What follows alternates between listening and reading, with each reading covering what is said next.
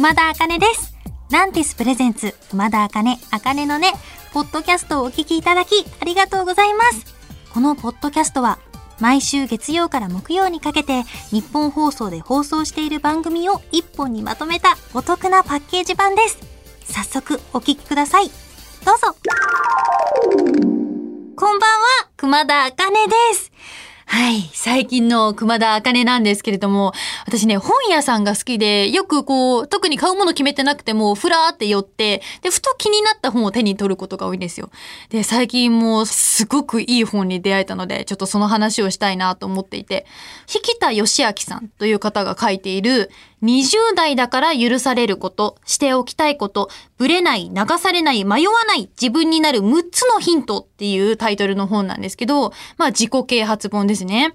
で、すごいこのタイトルに惹かれて読んでみて、普段自己啓発本、あ、いいな、面白そうだなと思って読み進めるんですけど、途中で、なぜ私はこの知らない人の 話をね、こう自分に入れなきゃいけないんだろうって、こう謎のこう反抗心みたいなのが生まれてきちゃうことがあるんですよ。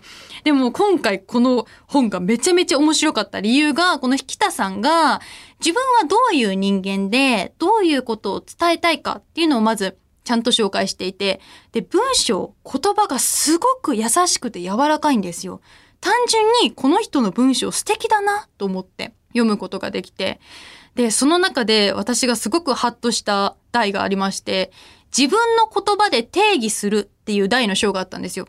で、私、声優アーティストをやらせてもらってて、まあ言葉を操る職業じゃないですか。で、普段いろんなお話をする中で、難しい言葉を使わずに、小さい子からお年寄りにまで伝わる優しい言葉でいろんなことを話したいなっていうのを常日頃思ってるんですよね。で、この中でね、生きがいとやりがいという言葉を自分の言葉で違いを説明できますかっていう問いがあって、おー普段考えたこともなかったなと思って。で、この作者の引田義明さんは、生きがいは人の役に立てると思えること。で、やりがいは自分の役に立っていると思えることって説明してて、すごくしっくりくるなと思って。でも、引田さん本人も、これはそうじゃないよって思う人もいると思います。あなたならどう考えますかって言ってて、これすごい面白いなと思って、すごい夜中中考えちゃったんですよ。え、私だったらどう定義するかなって思って、今の熊田茜が答えを出すとしたら、生きがいは人生が華やかになるもの。で、やりがいは達成感とともに自信になるものじゃないかなと思って、私はこういうふうに考えたんですよ。でもこの作業自体が面白いなと思って、まあ自分の言葉で話せたら喋る言葉に自信も生まれるし、主張がぶれなくなるし、こう重みとか説得力が増すから皆さんに伝えたいことがより伝わるんじゃないかなと思って。なんか今回この本読んで、この先も思い出すことがあるだろうなっていう素敵な考え方に出会えたのがすごく嬉しかったんですよ。今このラジオを聞いてくれているみんななら生きがいとやりがいをどう説明しますか？って思いました。以上、熊田茜の近況トークでした。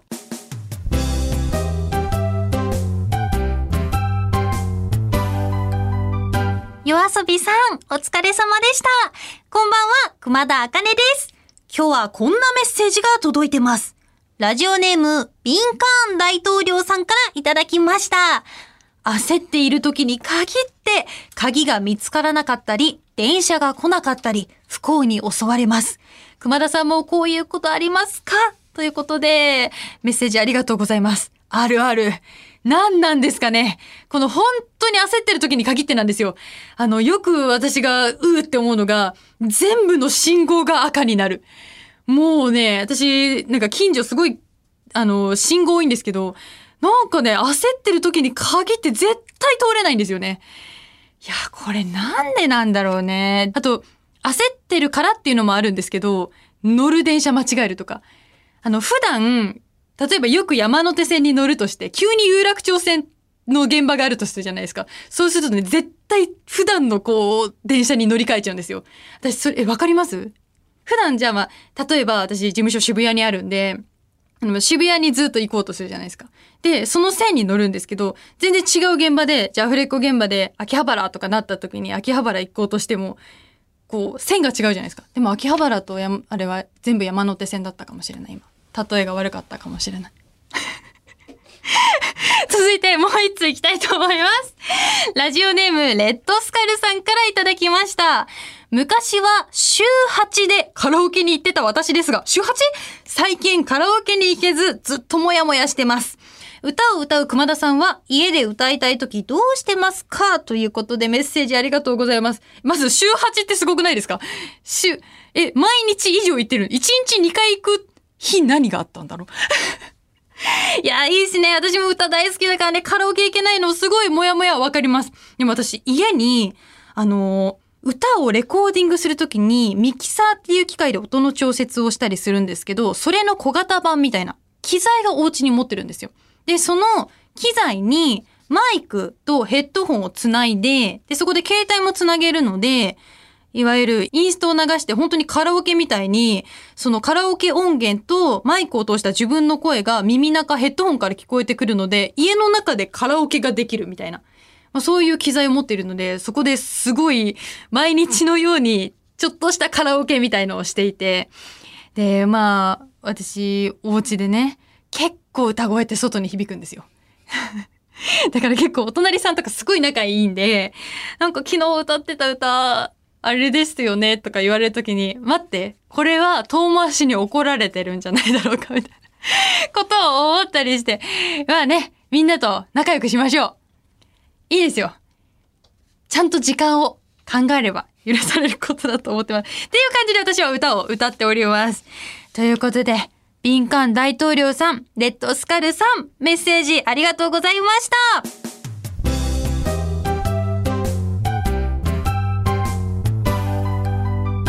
フワちゃんさん、お疲れ様でした。こんばんは、熊田茜です。今夜はこちらをお届けします。熊部ハウスイエーイ私、熊田茜が毎回テーマに沿った宿題を出されるこの企画。いや、ステイホームといえば宿題ですよ。やったりますよ前回のテーマは、5月病に負けず上を向いていこうということで、上いくつかあった宿題候補から私が選んだのが、高みを目指せ限界まで何かをやってくるでした。これね、やってきましたよ。私、去年の母の日に、お母さんにギフトカードをプレゼントして、それで、お母さんが買ったものがまさかのぶら下がり健康器だったんですよ。えぶら下がるのかなと思ったら、1、2回ぶら下がってから全くやってくれなくなって、もう完全に今となっては物干し竿になってしまったぶら下がり健康器。これをね、使ってあげなきゃなと思って、私やってきました。どこまでぶら下がることができるのか、限界を超えようと思いまして。何秒、どのくらいいけるのかなって。実際にぶら下がって、これ私お家で、実際にスマートフォンでボイスメモ回しながら、あの、音源取ったんですけど、熊までからね、NG が出て、ちょっとこのね、音源は流せないんですよ。なんで？ちょっとなぜか流せないんですけど、でもこれをやったんですでね、結果は、そう、なんとね、このぶら下がり健康器に、普通のこう女性の平均値がだいたい結構いける人でも40秒ぐらいらしいんですよ。そのところ、私は1分間ぶら下がることができました。すごい！もう30秒ぐらいからめっちゃきつかったんですけど、頑張りました。これはね、限界を超えました。ということで、上の宿題は？イエーイ！合格でございます。それでは次の宿題を決めたいと思います。今回の宿題、カモン！ダダダダン今回の宿題、えーテーマは私のイメージカラーである黄色宿題1、3食必ず黄色いものを食べる日を設ける。宿題2、全身真っ黄色のコーデで仕事に行く。宿題3、髪を信じられないくらい真っ黄色に染める。宿題4、家の廊下をすべて徹底的に掃除する。略して、イエロー。これで、漢字で書くと、家の廊、家に、廊下の廊でイエローです。こんな秀逸なダジャレあります？もうこれ、お、ダジャレじゃないですか？これね、大喜利みたいになってきてます。でももう、すごいよ。これすごいですよ。え、どうしようかな？本当はね、真っ黄色に髪を染めたいとこですよ。でもね、スタッフさんがもうすごい首振ってる。あんな可愛いスタッフさんに首振られたら、もう私はできません。これ、どうしようかな？え、3食必ずって1週間ですか？あ、1週間に、1日？これ面白いですね。ちょっと、私は宿題1の3食必ず黄色いものを食べる日を設けるにしてみたいと思います。何を食べるのか、結果報告を楽しみに待っていてください。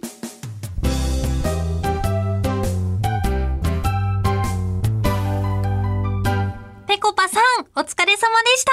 こんばんは、熊田茜です。今日はこんな企画をお届け。時を戻そうタイムマシンクイズイエーイはい。ぺこぱの松陰寺さんのセリフにちなんだクイズ企画でございます。いや、最近ね、クイズとかチャレンジが多いですね。私は日々成長したいんです。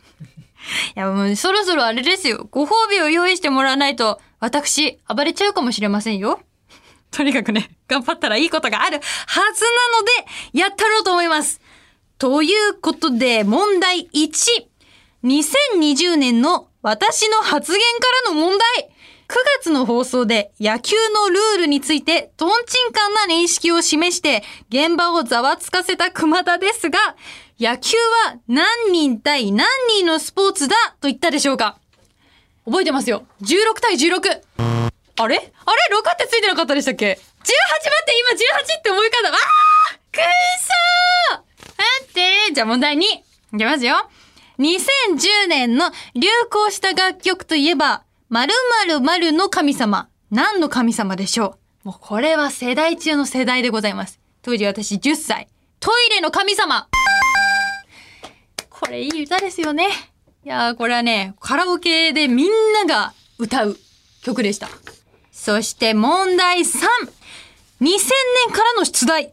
2000年の新語、流行語大賞は次の3つのうちどれ ?A、なんでだろう ?B、イナバウアー ?C、おはーちょっと待って、2000年私生まれた年なんですよ。これ、どれも、あれ？私、大きくなってから聞いた言葉なんですけど。え？待って。なんでだろうかな。なんでだろうだと思います。嘘だ。違うんかい。なんで今、合ってるって顔したんですか？ちょっと待って。え、待って。え、オッハオッハあ、そっかずーっと使われてるからだ。え、待って、ずっと使われてない？シンゴママシンゴママ知ってるんですけど、私これ山寺さんだと思ってました。おはスタのオハだと思ってました。そうなんですか？山寺さんはオーハーオッハーとオーハーって違うんですか？えー、ということで、タイムマシンクイズの成績は3問中1問正解でした。でも1問正解しましたからね。ご褒美くれますか？どうかなって言われた。くれますよねくれるって言ってね、考えときますって言われました。厳しいよということで、以上、時を戻そうタイムマシンクイズでした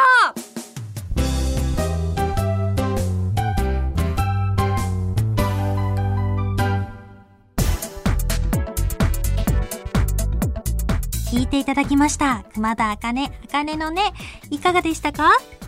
この番組ではラジオの前のあなたからのメッセージをお待ちしています。あなたが日常で出会った格言、元気が出る言葉などを教えてください。受付メールアドレスは、あかねアットマークオールナイトニッポンドットコム、あかねアットマークオールナイトニッポンドットコム、すべて小文字で AKANE です。ツイッターは、ハッシュタグ、あかねのねをつけてつぶやいてください。最後のねは漢字の音になっております。また次回お耳にかかる日までお元気で、熊田あかねでした。まったねー。